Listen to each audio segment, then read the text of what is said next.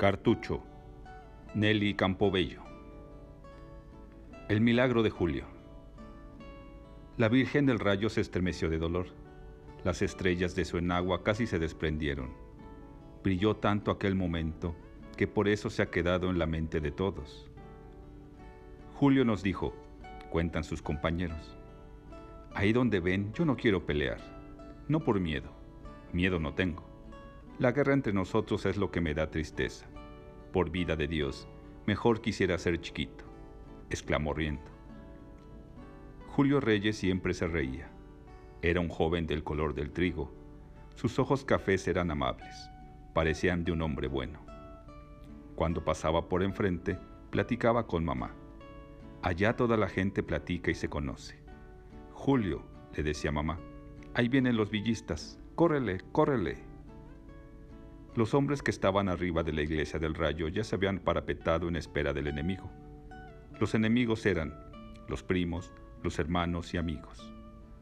Unos gritaban que viviera un general y otros decidían que viviera el contrario. Por eso eran enemigos y se mataban.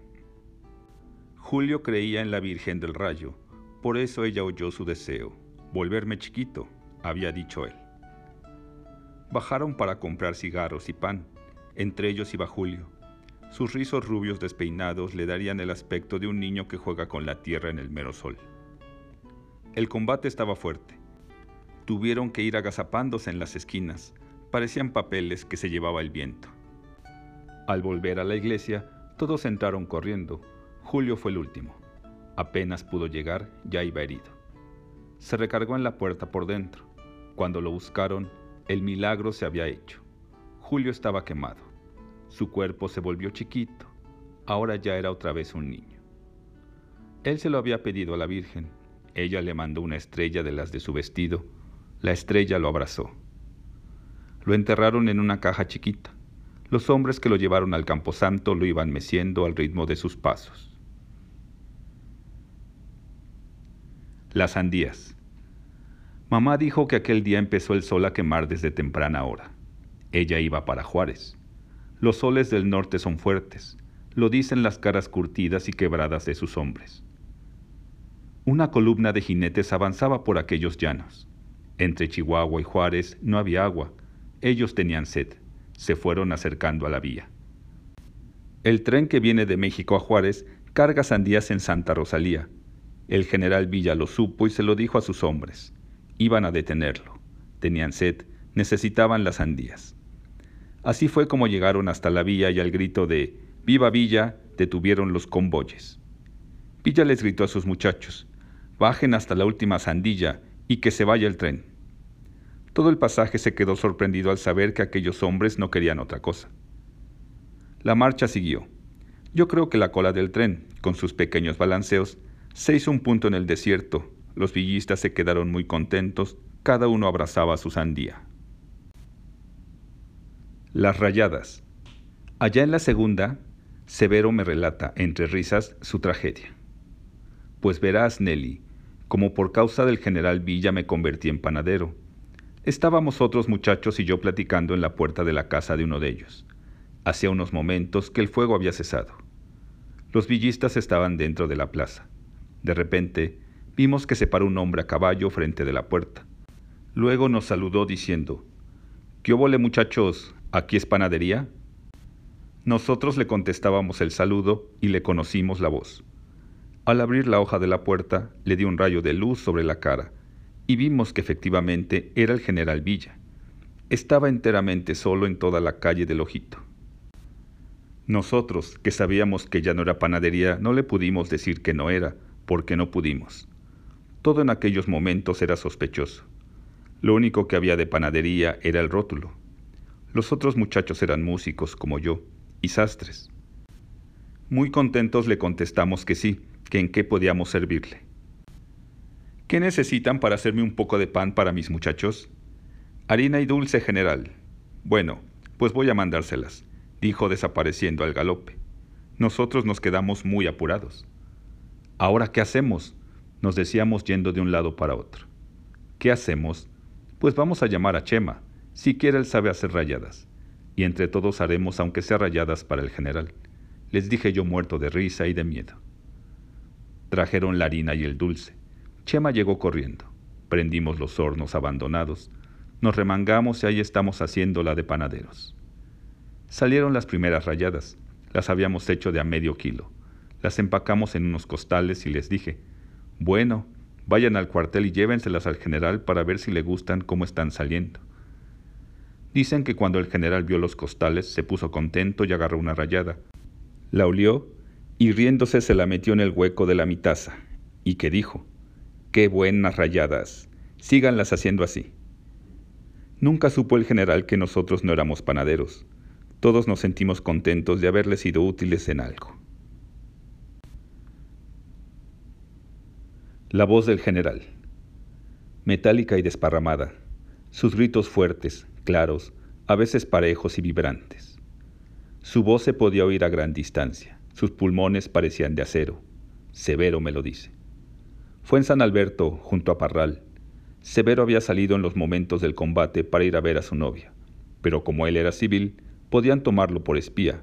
Eso lo pensó hasta que llegó a San Alberto, lugar a donde estaba el general Villa, acompañado de unos 500 hombres. Severo se fue a la casa de su novia, para evitar sospechas, le dijeron que se pusiera a partir leña en el patio de la casa. Villa se dio cuenta de que aquel joven no era de allí. Lo estuvo viendo y luego, paso a paso, se acercó y le dijo, Oye, hijo, ¿qué dejaste de nuevo en Parral? Tú acabas de llegar. Severo, bastante sorprendido, le contestó rápido, Sí, general, vengo de Parral y dejé a los villistas agarrados en las zanjas. Yo pasé como pude y con bastante trabajo, porque el tiroteo era muy fuerte y los muchachos estaban muy apurados. Los soldados de Villa, que tenían la orden dada por el general de no acercarse para nada a las puertas de las casas, ni tan siquiera pedir agua, casi todos estaban tendidos a lo largo de un cercado, en los llanos próximos. Ya habían puesto sus lumbres y charrascaban carne. Villa, al oír lo que le dijo Severo, instantáneamente le pegó un grito a sus hombres un grito de aquellos que él usaba para los combates, vibrantes, claros, que estremecían. Hay que irnos a auxiliar a los muchachos, están apurados, los changos están sobre ellos. Vámonos.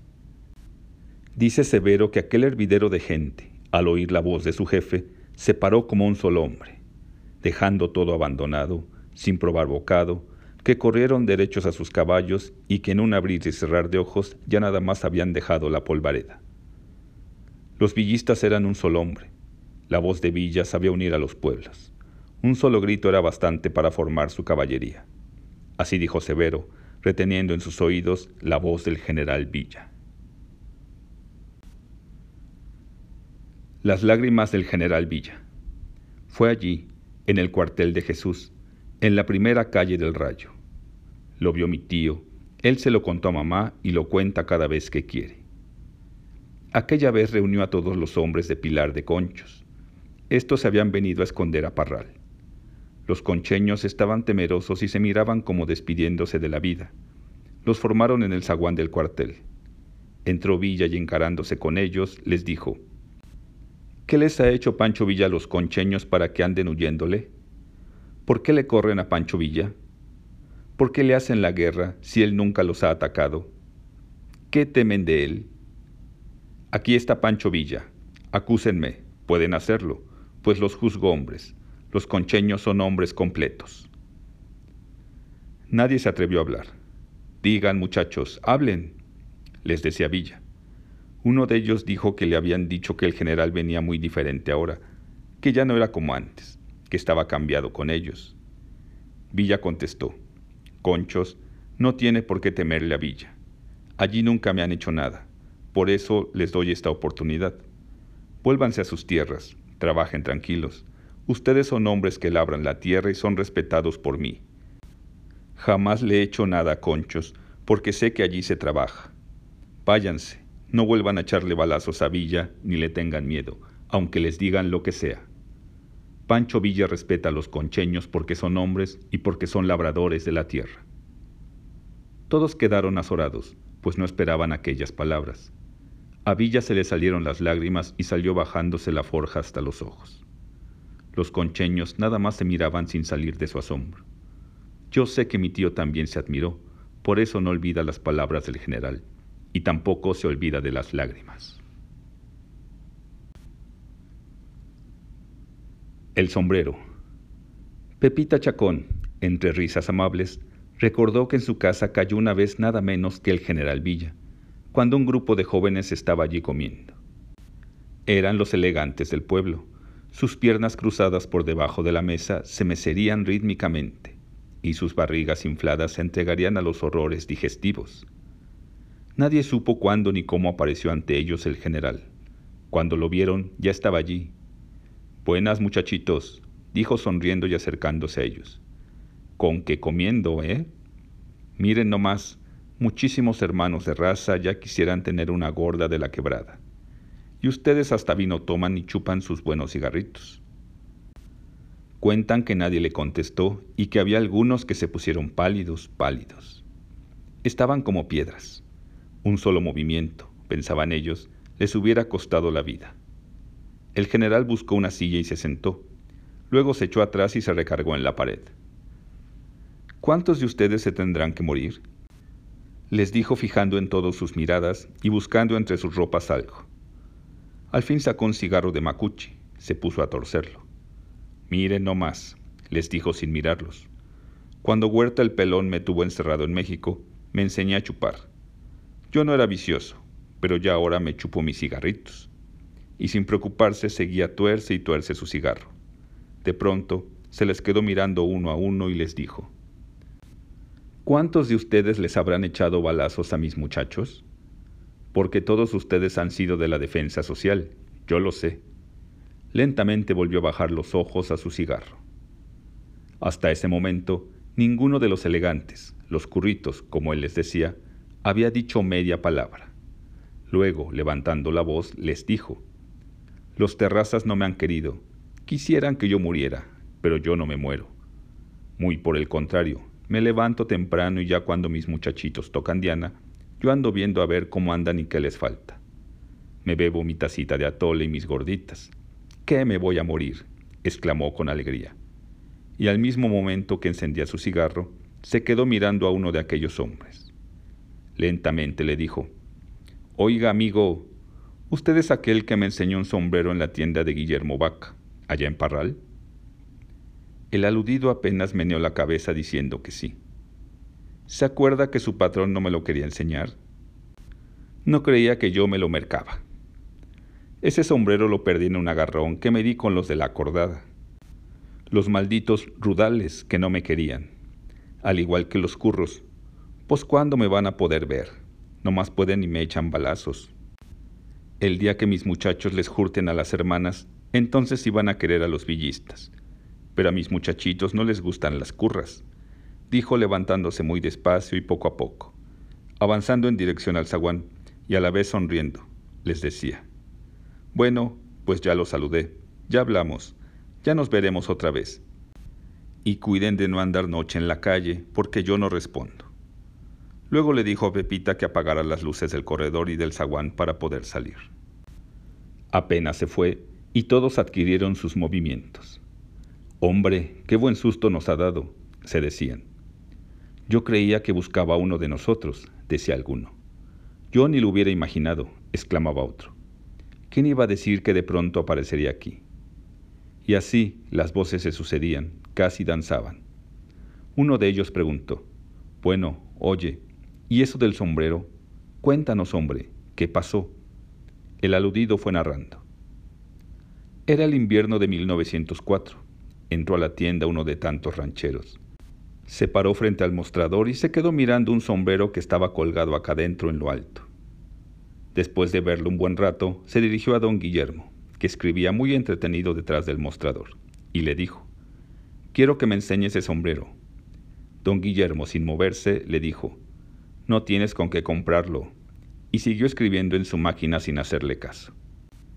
El hombre aquel se quedó pensativo un momento y luego le dijo, Oiga, quiero medirme ese sombrero. Yo, que estaba más cerca del sombrero, se lo descolgué y se lo enseñé. Se lo midió le quedó muy bien, parecía hecho a su medida.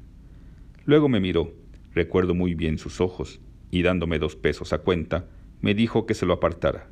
Días después vino y se lo llevó. Qué buena memoria tiene. ¿Cómo te reconoció? dijeron los jóvenes elegantes que habían escuchado el relato. Estos elegantes de panzas infladas y cachetes colgando no olvidan el susto que les dio aquel hombre de guerra. Un sombrero fusilado por los nidales es a veces de más interés que las vidas de algunos hombres, dijo Pepita mamá, riéndose de los jóvenes elegantes. Los vigías. Isaías Álvarez dice, una vez dejó el general a unos de los muchachos de vigías en un punto a orillas de la sierra, mientras él iba a sacar dinero a las cuevas. Al volver, don Carmen Delgado le dijo, Deje que primero llegue yo solo, mi general, por cualquier cosa que pueda pasar. De este modo se adelantó y llegó hasta el lugar donde se habían quedado los que estaban esperando. Poco a poco fue acercando su caballo, y al llegar se paró frente a la puerta. Estos hombres, seguro destanteados de no ver al general, preguntaron, ¿y el general? Don Carmen les contestó, ahí viene atrasito. Don Carmen contaba que él había observado movimientos raros en aquellos muchachos y que de pronto solo se le ocurrió decirles, regálenme un jarrito de agua. Al traérsela, el mismo que hacía de jefe y otros dos salieron haciéndose los tontos, y al ir a tomar el agua lo trataron de tumbar del caballo, agarrándose uno de ellos a las bridas de éste. Rápidamente don Carmelo les echó la bestia encima, y en el mismo momento salieron disparos de dentro de la casa, hiriendo a Delgado y matando a los dos muchachos que lo acompañaban. Al parar de manos al caballo, don Carmen le dio la vuelta y corrió por el desierto, frente a los que habían preparado la emboscada para matar al general. Le estuvieron haciendo fuego, pero como el caballo era muy bueno, lo llevó haciendo culebrilla hasta desaparecer. Los muchachos que habían quedado allí muertos llevaban en las cantinas algún dinero en oro. Don Carmen traía en las suyas como cien mil pesos en billetes dólares. Al llegar ante su jefe, lo informó de lo que había pasado y solo le dijo al general, Pues ¿cómo se la solió usted, don Carmen? Los dos Pablos. Pablo Ciáñez tenía todos los dientes de oro se los había tumbado de un balazo Margarito Ortiz. A Margarito Ortiz le decían el chueco. Lo fusilaron en Torreón. Por cierto que ya en el paredón pidió que le concedieran darle una fumada a un cigarro que le prestaron. Luego, lleno de risa, se puso frente al pelotón diciéndoles, no quería morir sin antes darle una chupada a un cigarro. Nosotros ni cigarros traemos. Pablito Seáñez había nacido en Cerro Gordo, Durango. Cuentan los que lo trataron que fue un hombre muy valiente. Un día, a la salida del sol, lo ejecutó personalmente el general Villa. Los que vieron la escena dicen que se fue resbalando del caballo para no levantarse más. ¿Por qué lo mataron? Aseguran que se disgustó con el general Villa, que se manoteó con él y que Pablo insultó al general. Se hicieron de palabras y, en la discusión, sacaron las pistolas.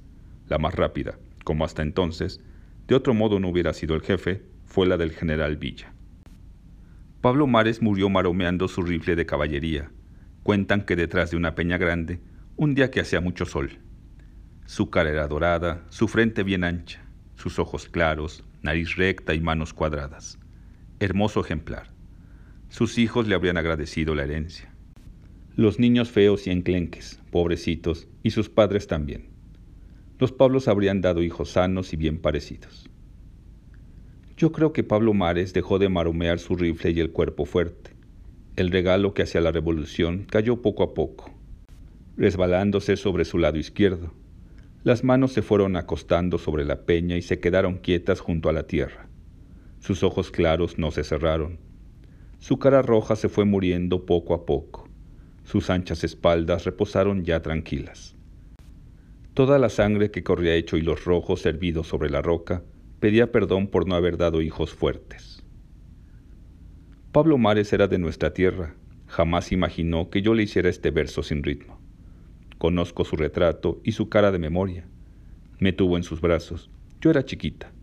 Dijo mamá que me durmió y me cantó. Fue como un hermano mío. A todos mis hijos los quería como si fueran suyos, afirmó mamá guardando el retrato de Pablo Mares. Yo creo que sus brazos se durmieron junto con el rifle después de un canto de balas.